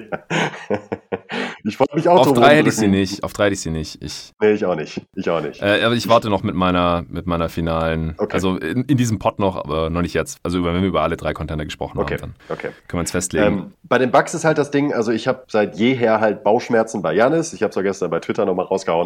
Ähm, es gibt einfach Momente und ja, gestern hat er halt ein bisschen Selbstvertrauen und hat halt mal die Dreier reingeknallt und die auch genommen vor mhm. allen Dingen. Vier von acht. Aber dann habe ich mir, genau, äh, dann habe ich mir aber auch nochmal die Zahlen erstmal nochmal angeguckt, ob sich das auch noch deckt. Also er hat halt, glaube ich, 140 Dreier genommen in seiner Playoff-Karriere und äh, immerhin 32 Prozent getroffen. Also ist jetzt nicht so, als war es eine absolute Vollkatastrophe. Wir wissen aber auch alle, dass er halt eben in den Playoffs äh, diese Würfe einfach nicht nimmt. Vor allen Dingen nicht in High-Stakes-Situationen. Und man hat auch gestern wieder gemerkt, und die Netz-Defense ist nun wirklich nicht die beste, wie wir gerade gesagt haben, sobald die sich zusammengezogen haben und ihn halt nicht mit DeAndre Jordan one-on-one verteidigt haben, sondern als Team, wirkt er halt immer ein bisschen unbeholfen, wenn er da am Perimeter steht und zwei Meter Platz hat, bis zur mhm. ähm, Freiwurflinie ungefähr. Und ich sehe auch nicht, dass sich das in diesen Playoffs wieder großartig ändert. Es wurde immer mal wieder angesprochen, ähm, Coach Budenholzer hat halt dafür gesorgt, Janis ein bisschen mehr als Rollman einzubinden und vielleicht ein paar andere Actions. Trotzdem hat man auch immer wieder gesehen, dass Chris Middleton am Ende Ende der ist, der irgendwie äh, createn muss ähm, in, einer, in einer entscheidenden Possession. Und da weiß ich halt nicht, ob das auf allerhöchstem Level reichen wird. Also ich habe bei den Bucks in der Hinsicht, die war auch letztes Jahr schon, äh, ich will jetzt nicht sagen großer Bug-Skeptiker, aber äh, zumindest habe ich sie halt nicht für so gut gehalten, äh, wie sie in der Regular Season sich gezeigt haben. Ja. Dachte, dass sie mehr Probleme bekommen werden, als sie es äh, in der Regular Season taten. Ähm, ja, Janis war dann auch kurz verletzt, da sind viele Faktoren mit eingeflossen, aber ich traue den Bugs einfach nicht so hundertprozentig über den Weg. Mhm. Also es gibt, es ist jetzt nicht, wäre jetzt für mich auf gar keinen Fall der, der Top-Favorit. Selbst wenn ich sie vielleicht am Ende sogar über den Netz sehen würde, ähm, hört sich jetzt total absurd an, aber mhm. alle drei Teams im Osten haben für mich mehr Fragezeichen, darauf werden wir dann morgen noch zu sprechen kommen, als zwei, drei Teams im Westen. Mhm. mhm. Und das, ja, bringt mich so ein bisschen davon ab, bei den Bugs zu sagen, ja, alles klar, zieht durch. Die ziehen auch nicht zum Korb, sie ziehen keine Freiwürfe. Äh, Finde ich auch problematisch. Janis trifft sie dann auch nicht so gut. Brooke Lopez finde ich sehr fragwürdig in dieser Saison bisher, muss ich ganz ehrlich sagen. Da hat man auch gestern wieder gemerkt, ähm, ob PJ Tucker dann wirklich die Gala-Lösung ist wen schicken die Bugs in der Crunch-Time aufs Feld? Also du merkst, ich habe so, da sind so viele Sachen, wo ich mir unsicher mhm. bin bei den Bugs, dass es mir einfach schwerfällt, sie als Favorit zu sehen. Ja, kann ich nachvollziehen. Also ich würde gerne auf ein paar Sachen eingehen, was die defensiven Matchups angeht. Ich hoffe echt auf ein bisschen mehr Janis auf KD irgendwie. Also gestern kam dann auch wieder die Frage auf auf Twitter, ob man äh, Durant überhaupt verteidigen kann. Und dann nicht einfacher ist oder logischer ist, äh, sich auf die anderen zwei zu konzentrieren, also dann auf Harden und Kyrie. Harden war ja gestern gar nicht erst dabei, weil Durant, der kann eh über jeden drüber werfen und bekommt jeden Wurf, den er möchte und dann ähm, ja, trifft er sie halt oder auch nicht. Und äh, gestern hat er sie gut getroffen, bis auf den letzten dann und dadurch haben die Bucks dann gewonnen. Also da würde ich auch echt nicht so super viel drauf geben, ehrlich gesagt, auf dieses Spiel gestern noch, auf dieses Ergebnis. Ähm, aber ansonsten äh, stimme ich dir dazu. Ich glaube auch, dass Holiday ein ziemlich gutes Matchup ist gegen Kyrie. Äh, den hat er in der zweiten Halbzeit dann auch ganz gut abgemeldet äh, und dann kann man, könnte man halt Middleton auch auf, auf Harden abstellen oder je nachdem dann Holiday auf Harden, wenn Harden irgendwie das größere Problem ist. Ähm, die Frage ist halt, ob man Janis dann lieber als, als Roamer Stürmer hat, also der dann Jeff Green oder so eigentlich verteidigt und dann halt immer von ihm weghelfen kann, was halt eigentlich auch seine bisher beste oder eigentliche defensive Rolle immer war, als auch Defensive Player of the Year wurde und so. Oder halt als One-on-One-Defender gegen Durant, weil wir hatten das schon mal in irgendeinem Pod. So allein, allein von den körperlichen Anlagen her ist Janis ungefähr der Einzige, der Durant irgendwie verteidigen können sollte in dieser Liga. Davis vielleicht noch. Ja, ja, genau. Es ist halt äh, super anstrengend und wie gesagt, es ist halt die Frage, solange Durant den Wurf losbekommt, dann hat er halt auch jede Chance reinzugehen. Ja, gestern hat er Durant dann ja sogar einmal geblockt beim Jumpshot und das kann halt außer Janis und und Davis kann das wahrscheinlich in dieser Liga fast niemand. Also das wird eine Sache, die ich mir sehr genau anschauen werde. Auf der anderen Seite, du hast es gerade schon angesprochen, die Nets können Janis halt auch nicht wirklich verteidigen, weil sie keinen guten Defender gegen ihn haben. Also DeAndre Jordan, das haben sie im ersten Aufeinandertreffen Bucks gegen Nets nach dem Harden Trade auch schon so gemacht, dass sie einfach Jordan da irgendwie unter dem Korb abstellen und klar, ja, Janis nimmt da nicht jedes Mal den Korb. Irgendwer hat bei Twitter auch kommentiert bei dir, ja, aber wenn Janis dann Dreier trifft, so wie gestern, dann ist ja kein Problem. Ja, es ist immer ein Problem, weil er steht 20 Mal pro Spiel offen in einer Dreierlinie und er wird nicht 20 Mal werfen und auch nicht 50 Prozent davon treffen. Gestern, ja, wenn Janis eine Dreier trifft, ist er der beste Spieler der Liga, dann ist das Thema eh erledigt. So, deshalb äh, ja, tut er aber nicht. Genau. Es gibt halt Spieler, die lässt du nie offen an der Dreilinie, weil sonst werfen die jedes Mal und treffen 40 bis 50 Prozent davon. Extremfall ist natürlich Curry, aber auch bei einem Harden oder sowas. Du lässt ja keinem guten Schützen zwei Meter Platz, weil sonst wirft er einfach die ganze Zeit und trifft genug davon. Und sobald Spieler halt nicht jeden offenen Dreier nehmen, bei LeBron ist es ja auch so, dem gibst du ja auch teilweise lieber den Dreier, weil er auch nicht jeden nimmt nimmt halt die, wo er sich gut fühlt oder wenn er warm ist oder so. Aber bei Janis ist es ja, den gibst du ja jedes Mal den Dreier. Und dann sucht er sich halt wie gestern, wenn es gut läuft, acht Würfe raus, die er nimmt und trifft vier davon. Aber wie oft macht er denn das? Das macht er total selten, weil sonst würde er nicht insgesamt 30 Prozent seiner Dreier nur treffen über die Saison gesehen. Und in, in den Playoffs, wie viele Spiele kriegt er das hin? Dass er das bestrafen kann, dass er immer frei steht an der Dreierlinie. Jeden verdammten Angriff. Die Defense gibt ihm immer hundertmal lieber den Jumpshot, auch aus der Midrange natürlich, dann noch, noch lieber als von der Dreierlinie, als ihn irgendwie Richtung Korb kommen zu lassen. Da steht dann immer der Andre Jordan rum und trotzdem hat Janis es ja hinbekommen, effizient zu scoren gegen diese Defense. Und gegen Blake Griffin, da ging es ja teilweise noch einfacher, weil er einfach so klein ist. Der kann ja Janis überhaupt nicht verteidigen. Da muss dann halt die Help kommen. Also so wie die gestern verteidigt haben, das funktioniert auf jeden Fall auch nicht gegen Janis. Und ich dachte teilweise noch, das habe ich ja anfangs auch schon erwähnt, äh, dass die Regular Season Matchups dann nicht so vielsagend sind, dass Budenholzer das Janis ja jetzt auch nicht besonders einfach gemacht hat. Also da wurden eigentlich keine Screens für Janis äh, großartig gestellt oder dass er mal irgendwie aus der Bewegung kommt oder sowas. Das hat mich teilweise an die ersten Spiele von Bucks Celtics in den Playoffs vor zwei Jahren erinnert, wo er von Horford äh, ziemlich abgemeldet wurde. Und dann äh, haben, haben die Bucks ja wenigstens mal ein bisschen was adjusted und ihm mal hier ein paar ähm, Off-Ball-Screens gestellt, dass er so ein bisschen aus der Bewegung kommen konnte und dann haben die das so ausgehebelt. Sowas wurde gestern ja nicht mal gemacht und Janis hat trotzdem 49 Punkte gemacht. Also da äh, bin ich auch sehr gespannt drauf, wie die Nets Janis einigermaßen einschränken wollen. Selbst wenn sie sich defensiv noch irgendwas überlegen, was besser funktioniert, dann könnten da die Bucks meiner Meinung nach auch noch kontern. Auf der anderen Seite hat es halt auch diese krasse Shooting Night von Janis gebraucht, ja, mit den Dreiern. Also wenn die Dreier halt mal nicht fallen oder er sie nicht nimmt oder sowas, dann macht auch keine 49. Das ist auch klar. Also ich denke, da werden wir noch deutlich mehr taktische Kniffe sehen insgesamt in dieser Serie.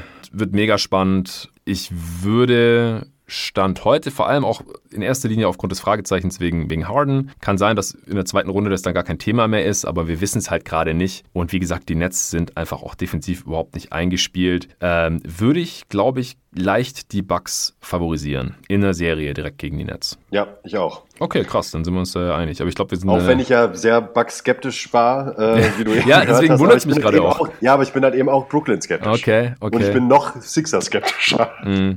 Also ich bin, ich bin weniger Bucks-skeptisch als du, einfach weil, ähm, also ich kann jetzt hier mal kurz die Checkliste äh, abarbeiten. Offense-Baseline ist, ist da. Also die Bucks-Offense ist gut genug mit dem ganzen Shooting und dem Druck, den Janis die ganze Zeit auf den Korb ausübt. Äh, Middletons One-on-One, Shot Creation, auch Holiday ist einfach so viel besser als Bledsoe, offensiv. Äh, Defense ist die Baseline natürlich auch da, haben wir eine Top 8 Defense jetzt hier in der Regular Season, aber das ist gar nicht das Ding. Ich glaube einfach, dass die eine funktionierende Playoff-Defense haben. Sie haben die individuellen Defender, sie haben die Rim Protection mit Brook Lopez und Janis. Sie können auch mit Janis dann auf der 5 Small spielen, was sie gestern teilweise dann auch gemacht haben. Dann mit Tucker noch drin, können sie switchen, was sie dann auch machen. Das ist alles besser als letzte Saison. Einfach Elite Shot Creation, grenzwertig. Stimme ich dir zu? Ich glaube es erst von Janis, wenn ich es gesehen habe. Das hat mich auch gestern wieder nicht so richtig überzeugt, wo dann nee, in Richtung Crunch-Time äh, so nee. ein paar Midrange-Pull-Ups gebrickt hat und so. Das ist immer so, ach. Ja, das sieht immer, ja, ist immer ein Pinch of Salt ist halt immer dabei. Man denkt ja. immer so, hm, ja, hm. ja, bei Middleton habe ich da weniger Fragezeichen, aber der irgendwie macht dann halt trotzdem Janis ja. dauernd nimmt er die Würfe da. Ähm, müssen wir dann sehen, wie es dann wirklich aussieht, wenn es um die Wurst geht.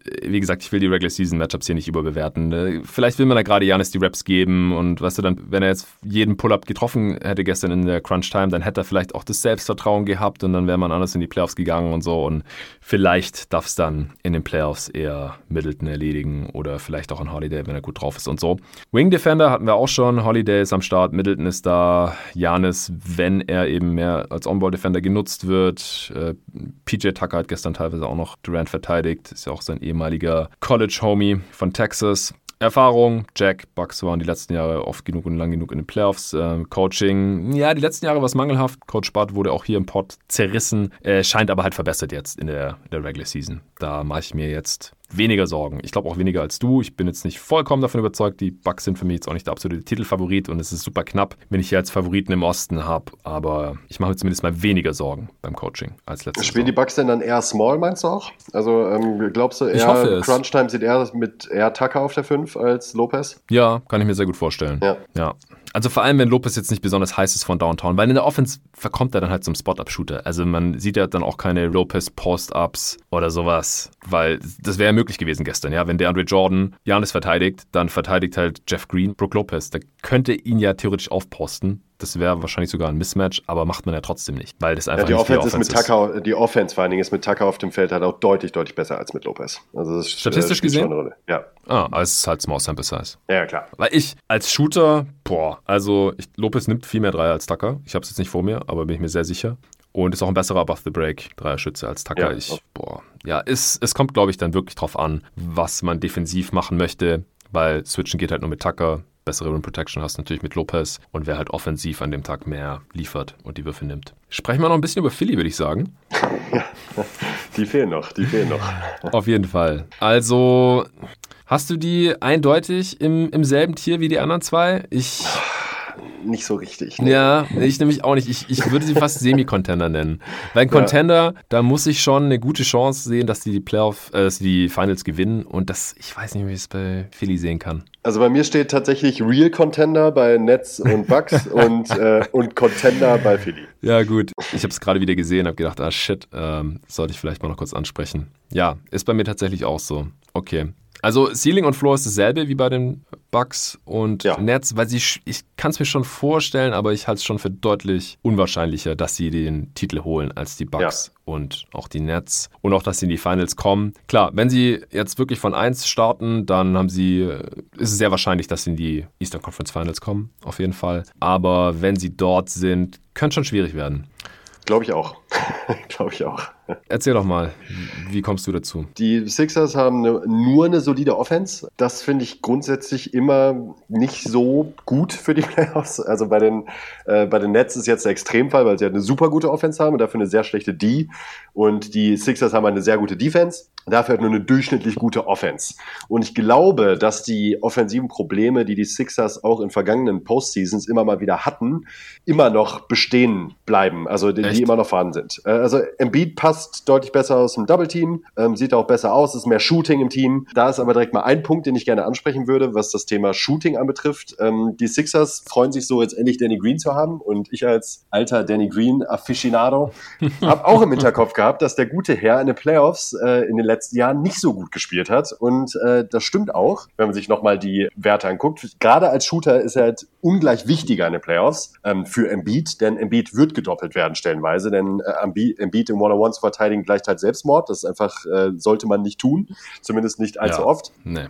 Da habe ich auch ähm, von The Ringer noch einen äh, netten Artikel, ich weiß gar nicht mehr, wo es genau war, vor zwei, drei Tagen gelesen, dass die Sixers, wenn Embiid gedoppelt wird, nur 0,96 ähm, äh, Points per Possession scoren. Und das Uff. ist halt deutlich schlechter, als sie es tun, wenn er nicht gedoppelt wird. Mhm. Und ähm, das liegt unter anderem auch daran, und es wird auch in den Playoffs daran liegen, dass Danny Green in den Playoffs leider nicht mehr so gut trifft. In den letzten immer auf 100 Possessions gerechnet, wo bemerkt, also Dreierversuche auf 100 Possessions. In den letzten Playoffs hat er 10 Versuche bei 33 Prozent getroffen, mhm. dann 9 bei 33 und 10 bei 25, 25 Prozent. Das ist halt vor allen Dingen deutlich schlechter als in der Regular Season. Da lag halt jeweils bei 40, 37 und 45 Prozent, auch jeweils bei 9 bis 10 Versuchen auf auf 100 Possessions. Ja, diese Saison halt ist er ja auch wieder über 40. Genau, genau. Und das fällt halt schon ziemlich ab in den Playoffs. Die letzten drei Jahre immerhin. Mhm. Also jetzt nicht so, als ist es, äh, war es super fluky, weil es letztes Jahr in der Bubble war oder so. Ähm, fällt schon ab und das wird, glaube ich, ein großer Faktor. Denn, ähm, wie ich eben schon gesagt habe, man wird Embiid doppeln, vor allen Dingen in der Crunch-Time. Wer steht dann auf dem Feld überhaupt? Was passiert nach wie vor mit Ben Simmons in der Crunch-Time? Und sind dann eben Seth Curry und Danny Green gut genug, um halt eben entsprechendes Doppeln oder auch wenn der, wenn die Defense sich halt zusammenzieht, konstant zu bestrafen. Und wenn das nicht der Fall ist, sehe ich halt große Probleme für die Offense der Sixers in den Playoffs. Ja, also die Regular Season Offense, ist mir fast egal, weil mit, ja, ja. mit Embiid auf dem Feld ist die Offense im 89. Percentile, Offensiv-Rating äh, von fast 119. Also mit Embiid ist die Offense sehr, sehr gut. Deswegen offensive Baseline habe ich Check geschrieben mit Embiid, aber wie gesagt, er wird viel spielen und wenn er nicht viel spielen kann, weil er verletzt ist oder sowas, dann ist eh alles im Arsch. Haben wir keine Chance. Genau. Ja. Defensive Baseline, Check, ist klar, Top 3 Defense mittlerweile. Ähm, Elite Shot Creation, da habe ich ein Fragezeichen, weil es ja. muss Embiid machen und er ist halt immer noch ein Big und es ist halt immer noch ein Nachteil, finde ich, als wenn du ja. schon ein Ballhändler bist es klappt gut in der Regular Season bisher. Letztes Jahr in den Playoffs war das der absolute Tod für die Sixers, deswegen Erstrunden aus. In fünf Spielen war das, glaube ich, gegen die Celtics. Ich glaube nicht, dass das wieder zu so einem Problem wird dieses Jahr. Man hat jetzt auch George Hill. Äh, Simmons hat letztes Jahr nicht gespielt in den Playoffs. Ähm, das das bekommen die schon hin, denke ich. Deswegen würde ich hier schon eher einen Check geben für die Elite Shot Creation, aber es ist nicht ganz so einfach wie bei den anderen. Es ist nur ein Spieler, ja, die Nets haben drei. Und das ist, ist schon irgendwie nicht, nicht ideal auf jeden Fall. Wing Defender, die Sixers haben Ben Simmons und Danny Green, der nicht mehr auf seinem Prime-Niveau ist, aber auf jeden Fall immer noch ein, eine gute Option. Und sie haben noch Thibault. Ja, Thibault ist halt ein Trade-off. Ja, also nur allein defensiv äh, sind die Sixers das beste Team von diesen dreien hier, ja. auch besser als ja. die Bucks. Aber die Offense ist halt schwierig, weil da hast du zwei Non-Shooter mit drin. Und dann halt Green, du hast ihn gerade angesprochen. Simmons nimmt gar keine Dreier, ist ein riesiges Problem im Halbfeld, nach wie vor. Äh, erzähl mir nichts Neues. Und Thibault nimmt so wenig Dreier und ist auch so shaky. Es ist in Playoffs einfach auch ein Problem. Und da ist halt die Frage gegen die Nets zum Beispiel, ähm, wenn man die besten Defender aufs Feld stellt, mhm. hat man dann noch diesen Vorteil, ja. ähm, den die Nets-Defense einmal bietet, wenn man äh, gute Two-Way-Player aufstellt? Bezweifle ja. ich halt. Hast du quasi zwei One-Way-Teams genau. äh, genau. Äh, diametral gegenübergestellt. Ja, Und dann genau. ist halt leider so, dass elitäre Offense tendenziell die elitäre Defense schlagen wird. Ja. Leider. Weil Thibault wird man einfach stehen lassen, beispielsweise. Der wird einfach stehen gelassen. Ben Simmons wird auch einfach stehen gelassen am Perimeter. Und, Und dann, Green tendenziell halt auch. Und wenn er dann dann muss er dir halt erstmal 5 3 genau. reinknallen und dann kannst du das immer noch anpassen. Wenn du die Defense so zusammenziehen kannst, dann hat es ein Beat auch schwerer und da würde ich auf jeden Fall die Nets favorisieren, glaube ich, in diesem Matchup. Ja, und deswegen habe ich die Sixers halt auch nur als Semi-Contender. Die ja. können die Nets schon schlagen irgendwie. Klar. Wenn Embiid 45 Punkte im Schnitt macht oder sowas. Und das könnte er, bestimmt. Ja, also, ja klar. Ja. Wer soll den verteidigen? Ja. Das wird, wird sau schwierig. Wenn der gut drauf ist und dann knallt er seine Jumper noch rein und sowas. Äh, Midrange-Game, was so ein bisschen an Dirk Nowitzki erinnert, kein Scheiß. Ja, Das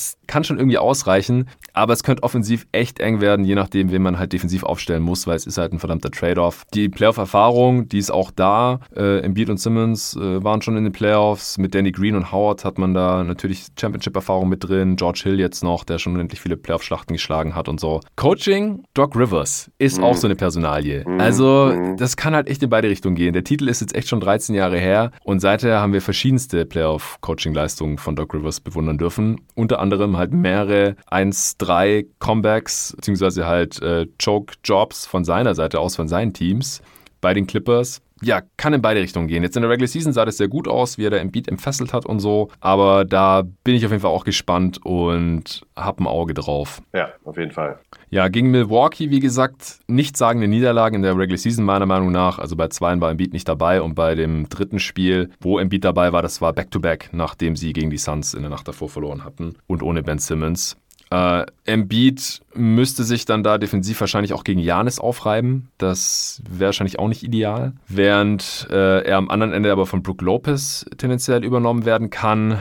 Also das Matchup mit den Bucks gefällt mir auch nicht so super gut. Ben Simmons und Green hat man dann gegen Middleton und Holiday. Das ist defensiv okay, dann braucht man einen Thibault wahrscheinlich gar nicht unbedingt. Es sei denn, man will halt Simmons gegen Janis stellen, aber das halte ich für keine gute Idee. Nee. Dann könnte man halt mehr mit Curry statt Thibault spielen, was halt der Offense dann wieder ungemein helfen würde wegen dem Shooting. Also die Matchups der Sixers gegen die Bucks und Nets, die gefallen mir beide nicht so super gut und deswegen habe ich sie letztendlich ein Tier nach weiter unten geschoben. Ja. Sie sind nicht chancenlos oder sowas. Nein. Aber die Chancen, dass sie in die Finals kommen. Also ich habe es dann versucht zu verteilen, ist immer gefährlich und da würde ich mich jetzt auch überhaupt nicht drauf festlegen, aber ich habe jetzt mal den Bucks und Nets jeweils 35% gegeben, in die Finals zu kommen und den Sixers nur 20% und dann den Heat und Celtics noch 5% jeweils. Mhm. Das hört sich fair an. Also das habe ich nicht gemacht, die prozentuale Verteilung in dem Fall, aber finde ich absolut nachvollziehbar. Ich würde halt eben auch, die Sixers stehen bei mir auf Platz 3. Mein Ranking, wir haben es eben gesagt, ähm, Contender, also absolut möglich, auch dass mhm. sie in die mhm. Finals kommen, aber so als wirkliche Contender im Osten sehe ich eigentlich nur die Nets und Bucks. Ja, also wenn die Sixers in die Finals kommen, wenn sie es dahin geschafft haben, dann können sie auch den Titel wahrscheinlich Dann können holen. sie auch gewinnen, klar. Ja, weil ja, dann ist klar. Embiid so gut drauf ja, und dann äh, treffen die Shooter wahrscheinlich so gut und die Defense klickt sowas stimmt. von. Deswegen, äh, sie sind für mich schon ein Contender, aber ich halte es halt für etwas unwahrscheinlicher, dass sie überhaupt dahin kommen und deswegen habe ich sie ein halbes Tier unter den Bucks und den Nets. Und dann äh, steht unser Ranking eigentlich auch. Also ich hätte jetzt die Bucks aktuell noch eine Nuance über den Nets, vor allem auch bis ich weiß, dass Harden fit ist. Und oh. auch dann ist es noch wirklich knapp. Und dahinter dann die Sixers und dahinter dann die Celtics und Heat und alles, was dahinter kommt. Das ist äh, nicht so super relevant, auch wenn die Hawks und die Knicks durchaus eine Serie gewinnen können, gerade wenn sie gegeneinander spielen. Dann kommt halt einer in die zweite Runde und hat dann meiner Meinung nach aber keine Chance mehr gegen wen auch immer da, wer auch immer dann auf 1 gelandet ist, wahrscheinlich die Sixers. Denn wie gesagt, bei allen offensiven Fragezeichen der Sixers und der guten Defense der Knicks zum Beispiel, die würden die Knicks trotzdem verprügeln. Also da würde ich ja, mir keine Sorgen machen. Auf jeden Fall. Es gibt halt, man unterschätzt, äh, das betrifft mich auf jeden Fall